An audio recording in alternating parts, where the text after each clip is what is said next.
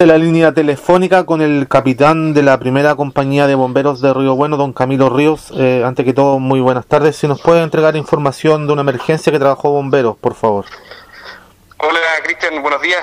Sí, efectivamente el día de hoy, domingo, eh, prácticamente al mediodía, fuimos despachados a un accidente de tránsito en la ruta T85, que une la comuna de Río Bueno con la Borranco, específicamente en el kilómetro 14, en el sector de Nalcahue poco antes de llegar al sector de Pindaco, por causas que se investigan, una camioneta con un solo ocupante eh, perdió el control del vehículo, chocando de alta energía con un paradero público, paradero de locomoción colectiva. Eh, en el lugar hay una persona, un masculino, eh, conductor, encerrado en el vehículo, por lo cual tuvimos que realizar maniobras de explicación con, con algunas herramientas con las que contamos en la unidad de rescate para poder liberarlo del vehículo y poder ser atendido por el personal del SAMU.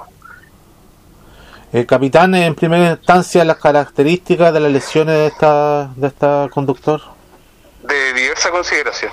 Eso ya que era evaluación del, del servicio del centro asistencial de la urgencia del hospital de Río 1, pero eran en primera instancia de diversa consideración. Perfecto. Quiero agradecer su tiempo y su gentileza, muy amable. No es porque, estés bien, chao. Chao, gracias.